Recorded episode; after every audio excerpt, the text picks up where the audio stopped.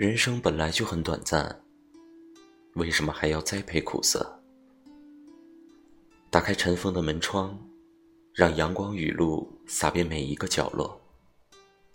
所以说，人一定要开心快乐，不要整天愁眉苦脸。